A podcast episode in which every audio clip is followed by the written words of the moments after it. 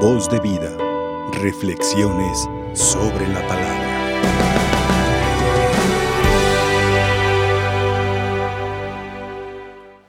La liturgia de hoy hace coincidir dos lecturas que nos dan un significado que uniéndolo nos da una reflexión muy interesante.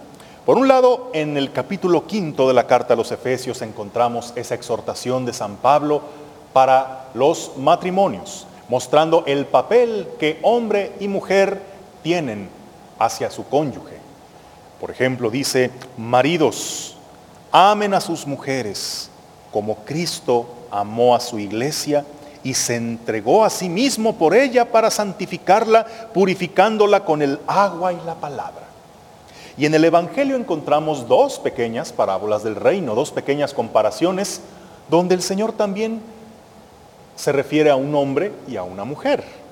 Y curiosamente encontramos coincidencias en una y en otra cosa.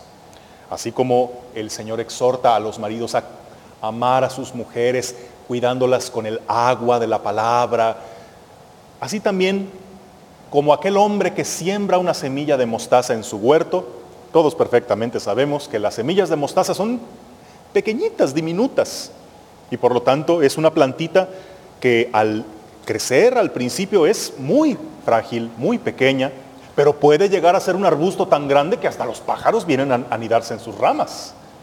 Y en esto encuentro una enseñanza importante. Hombres, consideren a sus esposas como su semillita de mostaza, a la cual tienen que cuidar, porque son frágiles, no débiles, ¿eh?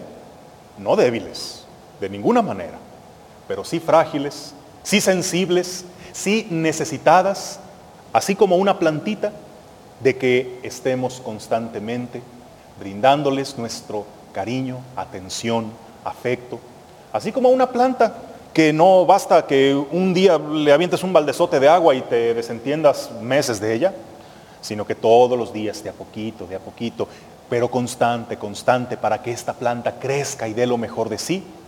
Así, los maridos a sus esposas han de brindarle esos detalles de atención, de ternura a sus mujeres, sabiendo que ellas, por frágiles que parezcan, por pequeñas como una semilla de mostaza, su potencial de entrega es grandísimo. A una mujer cuando se le ama, cuando se le trata bien, cuando se le presta esa atención, cuando se le tienen esas mínimas consideraciones que ellas piden, ellas dan diez veces más.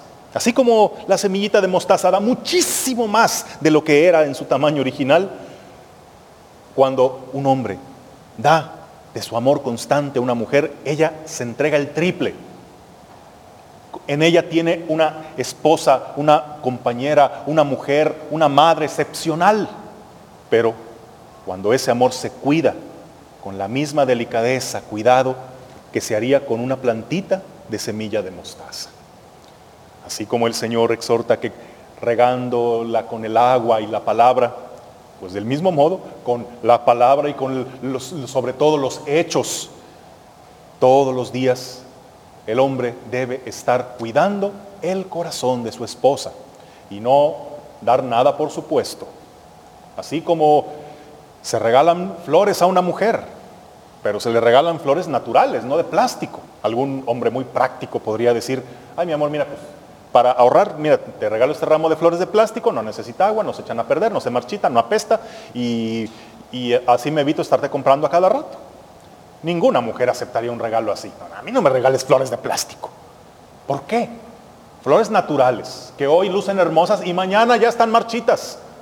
Pero ¿por qué? Si no es más práctico unas flores de plástico que te duren toda la vida, no. Porque si estas flores naturales se marchitan, yo sé que mañana tú me darás otras.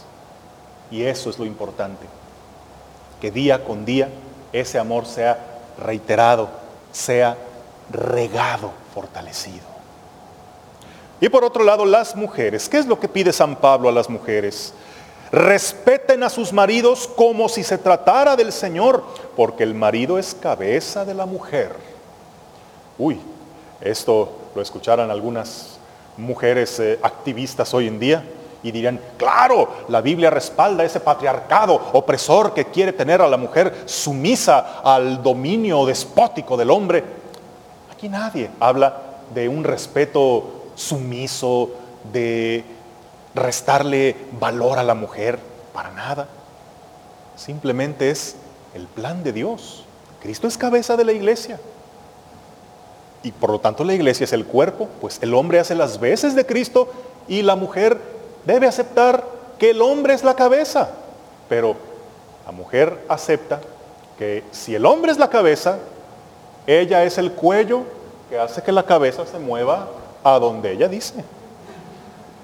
La mujer la compara el Señor, dice, el reino se parece a la levadura que una mujer mezcla con tres medidas de harina. ¿Qué es lo que hace la levadura? Hace que el pan, que la masa crezca.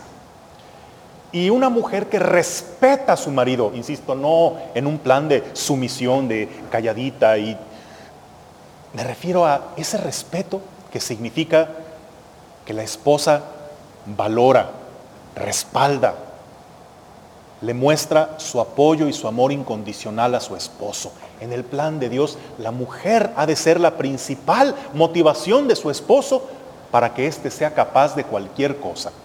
Un hombre enamorado ¿Qué no es capaz de hacer? ¿Qué, obstáculo, es qué obstáculo no sería capaz de vencer? Cuando un hombre se siente amado e inspirado por su mujer, es como la levadura que se engrandece, no se hincha como en la soberbia, se engrandece. El hombre da lo mejor de sí cuando tiene una mujer que lo apoya y que lo inspira. Pero el hombre saca su peor versión de sí cuando es al contrario cuando todo el mundo podrá apoyarlo y creer en él, menos su mujer.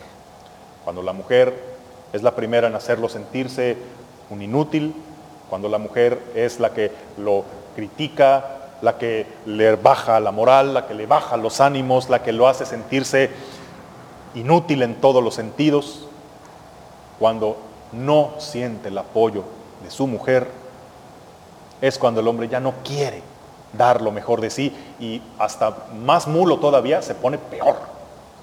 ¿Comprobado? La mujer entonces que respeta a su marido es como esa levadura que hace que el marido dé lo mejor de sí.